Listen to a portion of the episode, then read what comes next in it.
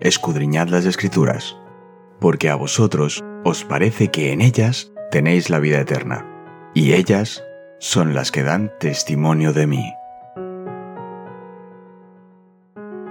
Es momento de nuestro encuentro con Cristo.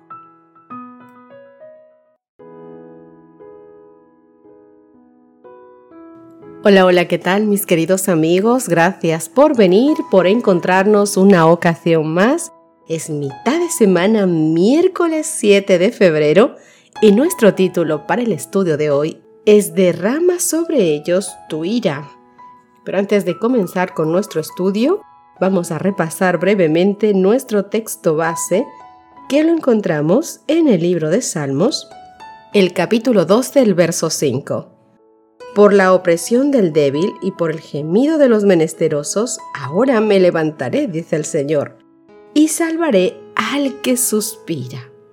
Vamos a leer algunos textos bíblicos. Quiero que en ellos podamos preguntarnos mientras hacemos la lectura, ¿qué sentimientos transmiten estos salmos? ¿Quién es el agente del juicio en estos salmos? Comencemos nuestro estudio, nuestra lectura con el Salmo 58, los versos 6 al 8. Oh Dios, quiebra sus dientes en sus bocas. Quiebra Jehová las muelas de los leoncillos. Sean disipados como aguas que corren. Cuando disparen sus saetas, sean hechas pedazos. Pasen ellos como el caracol que se deslíe, como el que nace muerto, no vean el sol. Salmo 69 versos 22 al 28 sea tu convite delante de ellos por lazo, y lo que es para bien por tropiezo. Sean oscurecidos sus ojos para que no vean, y haz temblar continuamente sus lomos. Derrama sobre ellos tu ira, y el furor de tu enojo los alcance. Sea su palacio asolado, en sus tiendas no haya morador, porque persiguieron al que tú heriste, y cuentan del dolor de los que tú llegaste pon maldad sobre su maldad, y no entren en tu justicia. Sean raídos del libro de los vivientes, y no sean escrito entre los justos. Salmo 83, versos 9 al 17. Hazles como a Madián, como a Císara, como a Jabín, en el arroyo de Sisón, que perecieron en Endor, fueron hechos como estiércol para la tierra. Pon a sus capitanes como a Oreb y a Zeb, como a Seba y a Zulmana, y a todos sus príncipes, que han dicho, heredamos para nosotros las moradas de Dios. Dios mío, ponlos como torbellinos, como jarrasca delante del viento, como fuego que queme el monte, como llama que abraza el bosque. Persíguelos así con tu tempestad y atráelos con tu torbellino. Llena sus rostros de vergüenza y busquen tu nombre, oh Jehová sean aferrados y turbados para siempre, sean deshonrados y perezcan. Salmo 94, versos 1 y 2. Jehová, Dios de la venganza, Dios de las venganzas, muéstrate. Engrandécete, oh juez de la tierra, da el pago a los soberbios. Salmo 137, versos 7 al 9. Oh Jehová, recuerda contra los hijos de Edom el día de Jerusalén cuando decían arrasadla, arrasarla hasta los cimientos, hija de Babilonia la desolada, bienaventurado el que le diere el pago de lo que tú nos hiciste, dichoso el que tomare y estallare tus niños contra la peña. Queridos, algunos salmos suplican a Dios que se vengue de las personas y las naciones que pretenden dañar a los salmistas o a su pueblo, o que ya les han hecho daño. Estos salmos pueden parecer desconcertantes por su lenguaje duro y aparente discordancia con el principio bíblico del amor a los enemigos, del que nos llama a tener cada uno de nosotros Mateo capítulo 5 verso 44 donde dice, pero yo os digo, amad a vuestros enemigos, bendecid a los que os maldicen, haced bien a los que os aborrecen y orad por los que os ultrajan y os persiguen. Sin embargo, la indignación de los salmistas ante la opresión es buena. Significa que el salmista se tomaba muy en serio el bien y el mal, más que mucha gente. Se preocupa y mucho por la maldad que hay en el mundo, no solo por la maldad que lo afecta a él personalmente, sino también a los demás. Sin embargo, el salmista no se propone en ningún momento ser el encargado de vengarse, al contrario, deja la retribución únicamente en manos de Dios. Los salmistas evocan las maldiciones del pacto divino de Deuteronomio capítulo 27, versos 9 al 16, que te invito a que con oración y tranquilidad las puedas leer. Además, implora a Dios que actúe como lo ha prometido. Los salmos, queridos amigos, son proclamas poéticas sobre el inminente juicio de Dios. No son tan solo oraciones del salmista. El Salmo 137 refleja los anuncios del juicio divino sobre Babilonia, como se observa en los profetas. La devastación que los babilonios causaron a otras naciones se volvería contra ellos. Los salmos transmiten las advertencias divinas de que el mal no quedará impune para siempre. La retribución de Dios se mide con justicia y gracia. Los hijos de Dios están llamados a orar por quienes los maltratan e incluso a desear su conversión. Vamos a ver dos ejemplos de esto en el Salmo 83, el verso 18. Y conozcan que tu nombre es Jehová, tú solo altísimo sobre toda la tierra. Jeremías capítulo 29 verso 7. Y procurad la paz de la ciudad a la cual os hice transportar, y rogad por ella Jehová, porque en su paz tendréis vosotros paz. Sin embargo, mis queridos, al tratar de armonizar estos salmos con las normas bíblicas de amar a los enemigos, debemos tener mucho cuidado de no minimizar la experiencia agonizante que se expresa en ellos.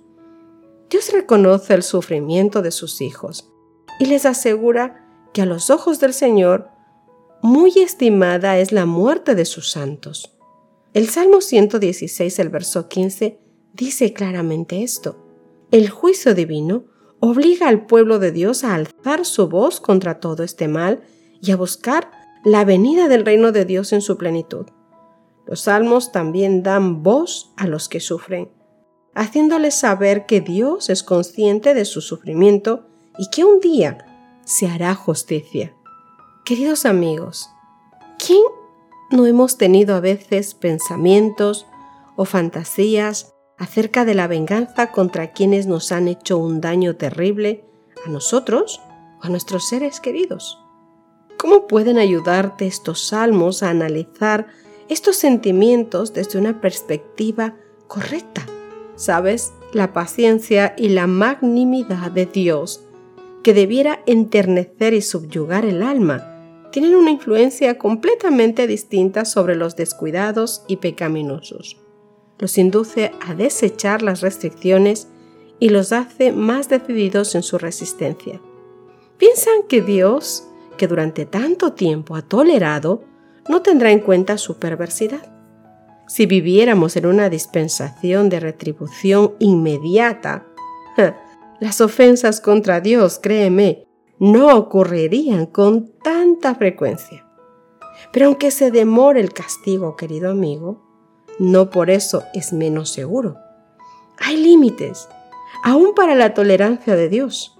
Se puede llegar al límite de su paciencia y entonces Él castigará con toda seguridad. Y cuando trate el caso del pecador insolente no se detendrá hasta haberle dado fin completamente. Muy pocos en realidad se dan cuenta de la pecaminosidad del pecado. Se hacen la ilusión de que Dios es demasiado bueno para castigar al culpable, como un Papá Noel al que se le puede pedir, pedir, pedir, pedir y nunca va a reaccionar. Pero los casos de María, por ejemplo, de Aarón, de David y de muchos otros en la Biblia demuestran que no es seguro pecar contra Dios, ya sea con hechos, palabras o aún con el pensamiento. Dios, queridos amigos, es un ser infinito, de amor e infinita compasión, pero no nos olvidemos que también declara de sí mismo que Él es fuego consumidor y que además es un Dios celoso. Tal como el arco iris se forma en las nubes por la unión de los rayos del sol y las gotas de lluvia, el arco iris que rodea el trono representa el poder combinado de esa misericordia con la justicia de Dios. No solo hay que afirmar la justicia, porque eclipsaría la gloria del arco iris de la promesa que está sobre el trono. Los hombres solo verían la condenación de la ley. Si no hubiera justicia ni sanación en el gobierno de Dios, carecería de estabilidad. La unión, queridos amigos, de la justicia y la misericordia perfecciona la salvación. Queridos amigos, muchas veces somos tentados a pensar de esta manera cuando sufrimos, cuando pasamos por injusticias, cuando se ofende, se oprime al pobre, cuando la gente se abusa por el hecho de que tú seas cristiano y justamente no reacciones mal contra ellos. Y hay momentos en que nuestra vida, nuestra alma, nuestros pensamientos, nuestros corazones suplican a Dios esa venganza, esa justicia, que nosotros no podemos tomarla por la mano. Que muchas veces tenemos ese sentimiento de querer hacerlo, pero en ese momento el Espíritu Santo de Dios nos recuerda que somos hijos de Dios y que debemos esperar y dejar la venganza al Señor. Obviamente los sentimientos de injusticia duelen, Muchos de nosotros hemos pasado por esto. Y sobre todo, aún más cuando la gente cree que por el hecho de no reaccionar, pueden hacer contigo lo que quieren. Pero querido amigo, no te preocupes si estás pasando por ese momento. Como hemos visto en el estudio de hoy, quizás tú y yo tengamos que pasar o sentir ese sentimiento de impotencia muchas veces. Pero lo que sientes, cuéntaselo a Dios. Coméntaselo al igual que el salmista, sin ningún tipo de reparo, sin ninguna máscara. Cuéntale lo que sientes, lo que estás sufriendo, el dolor que tienes y las ganas que tendrías de que la justicia viniera en ese momento. Recuerda que el Señor desde el templo de Él mira todas las cosas que pasan y hoy nos ha recordado que en su debido momento Dios hará justicia con todos los que te hicieron daño. Ora para que el Señor sea quien tome la venganza de esa, de esa cuestión. Sé que a veces los pensamientos de coraje nos hacen pensar otras cosas. Derrama eso a los pies de Dios y levántate tranquilo, calmado, sabiendo que Dios se ocupará de todas las cosas. Y Él se ocupará incluso de que en tu corazón quede la tranquilidad de saber que aquella injusticia queda en manos de Dios y que Él sabrá cómo la solución. Porque en principio, querido amigo, igual que contigo, Dios también tiene misericordia de aquellas personas. Y al igual que quiere que tú seas salvo, también quiere que esas personas sean salvas. Y de una o de otra manera, Él proveerá cualquier cosa, tanto para ti, para tu corazón, para tu vida y tu esperanza, como para aquellas personas. Déjaselo a Dios y descansa en paz de todo lo que te puede estar ocurriendo. Ora conmigo para terminar el estudio de hoy. Papito Dios que estás en los cielos, tú nos conoces mejor que nadie y sabes mejor que nadie lo que nuestro corazón muchas veces ha sentido cuando estamos pasando por injusticias, por dolor, por sufrimiento, por engaños, por cosas que nos han hecho a nosotros mismos, a tu pueblo, a tu iglesia, a nuestros hijos o a nuestras familias. Oh Señor, permítenos que en estos momentos, incluso el coraje que podamos sentir, lo podamos poner a tus pies, conversártelo, decírtelo y dejártelo en tus manos, Señor, para que podamos estar libres de todo eso y saber que tú te encargarás y confiar en que tú serás quien se encargue de todo esto, Señor porque en tu infinita misericordia, Señor, sabemos que lo primero que tú quieres es que ese corazón que cometió su maldad también se transforme y vaya al cielo. Por eso es que, Señor, a ti te dejamos todas las cosas para que se haga tu voluntad, tanto en ellos como en nosotros. Te rogamos esto en tu dulce nombre, Señor Jesús. Amén y amén. Que Dios os bendiga, mis queridos amigos, y que el Señor de inmensa misericordia, ponga paz en cada una de nuestras vidas en toda circunstancia. Dios te guarde hasta mañana. Gracias por acompañarnos. Te recordamos que nos encontramos en redes sociales. Estamos en Facebook, Twitter e Instagram como Ministerio Evangelike. También puedes visitar nuestro sitio web www.evangelike.com.